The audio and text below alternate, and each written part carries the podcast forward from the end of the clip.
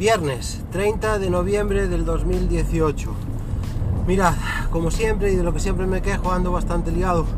Y nada, para que os deis una idea, comentaros que ayer prácticamente eh, casi no llego a una de las prácticas de la UNED. Eh, como sabéis, ahora mismo estoy cursando la asignatura de gestión de empresas informáticas y ayer teníamos una, una práctica y eh, en la práctica lo que se pedía era rellenar un cuestionario concretamente con 20 preguntas e ir contestando. Eran tipo test, pero algunas necesitabas desarrollarlas pues para dar con la respuesta correcta. Te daban dos horas y eh, deciros que prácticamente casi ni, ni, ni llego. O sea, me sobró el tiempo justo de ayer, después de trabajar, para llegar y hacer el examen. Al final, por suerte, eh, y como esto tiene la ventaja de que al ser un cuestionario que se realiza pues online, tienes la nota de, forma, de manera inmediata. Entonces, tan pronto se cerró la hora de entrega de, la práctica, pues automáticamente pues te ponían la nota. Y saqué un 8, con lo que estoy bastante contento porque aún no había podido repasarlo todo y bueno, digamos que sí, me convence la nota. Y como ya os cuento, pues eh, como ya os estaba contando, prácticamente no llegué ni, o sea, llegué pero por los pelos al examen, ¿vale? Eh, te daban como plazo máximo de entrega a las 8 de la tarde de ayer y eh, eh, yo me puse a hacer el examen a sobre las 5 y media. Entonces ya os dais una idea, dura dos horas, acabé sobre las 7 y media, 8 menos algo. Mirad, os cuento porque pese a que ando bastante liado, pues le anduve dando vueltas a algunas cosas, ¿vale? Como sabéis, me gusta, es una mezcla entre gusto y una obligación y sé que debo hacer, ¿vale? O sea, debo formarme lo máximo posible. Entonces, eh, ahora ando dándole vueltas a preparar una serie de máquinas virtuales porque el problema que conlleva a veces eh, formarme, por ejemplo, imaginaros, eh, ahora tengo un curso de de un curso bajado de la Udemy de cómo desarrollar plugins en WordPress. Pues bien, eh, al hacer el curso, obviamente el instructor te va recomendando una serie de software para que tú eh, hagas eh, tus pruebas y sigas el curso. Y claro, la rabia que me da es que al final acabo probando mucho software que después no llego a utilizar. Por ejemplo, en este caso, en el de plugins de, de, WordPress, para WordPress, él te recomienda que te instales un editor, un IDE, que es, bueno, Atom, que ya lo conocía. Aparte, eh, te recomienda que te bajes un, un, MAMP, que no es más que un, son las siglas de Apache, PHP y MySQL. O sea, es un servidor de te instalaría estos tres componentes, Apache, PHP y MySQL y eh, así lo, de lo que dispones es un servidor en local para hacer eh, tus pruebas con WordPress sin necesidad de contratarte un servidor por ahí o buscarte un alojamiento en otro lado. Y propone también pues que te descargues, eh, había otra utilidad que no recuerdo ahora, vale.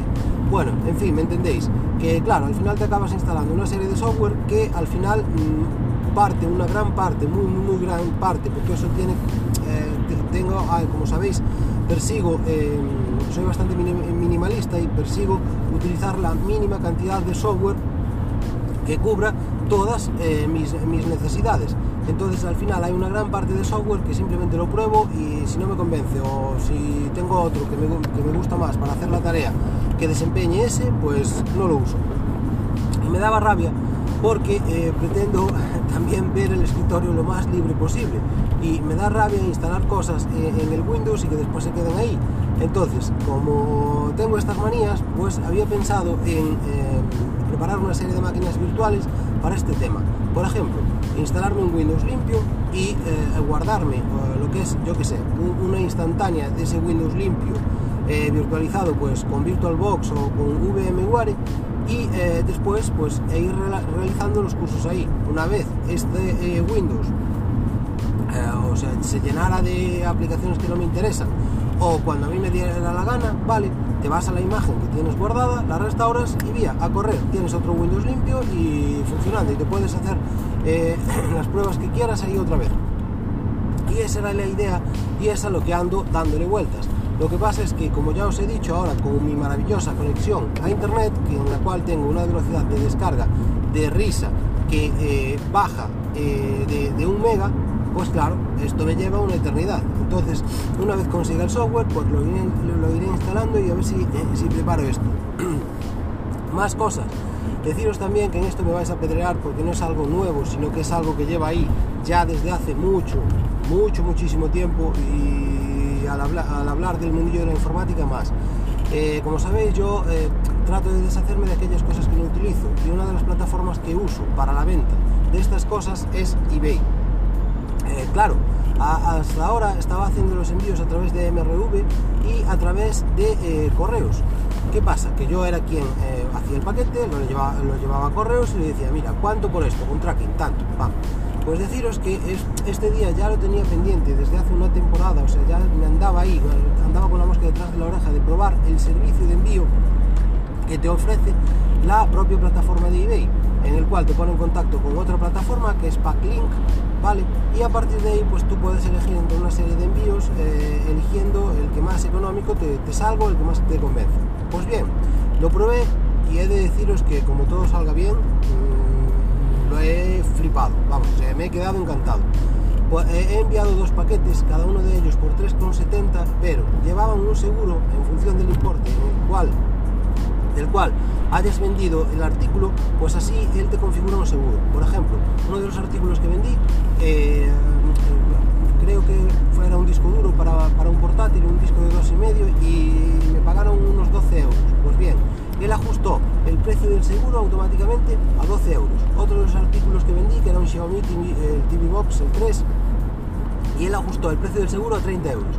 Pues eh, imaginaros, tanto el Xiaomi como el... Ostras, lo que os acabo de contar ahora, el, disco duro de 2,5, eh, el envío eh, me, me costó 3,70 con el seguro y con el tracking Después es simplemente, o sea, te haces tu paquete, imprimes la etiqueta, se la pegas al paquete, lo llevas a correos, firmas conforme lo has entregado allí y vía. Eso después automáticamente se te envían eh, los justificantes que, te entregarían en pues se te envían a la dirección de email que hayas indicado. Y nada, genial. Eh, así, claro, es muchísimo más cómodo de lo que yo estaba haciendo. Porque tened en cuenta que el proceso así se automatiza de tal, de tal forma que yo prácticamente lo único, no es prácticamente, lo único que tengo que hacer es preparar el paquete y listo. Y aparte de eso, ya veis el precio. Yo me suena que lo mínimo que he pagado en correos por un paquete que eh, con tracking y sin seguro son 5 euros. Y aquí hablamos de 3,70.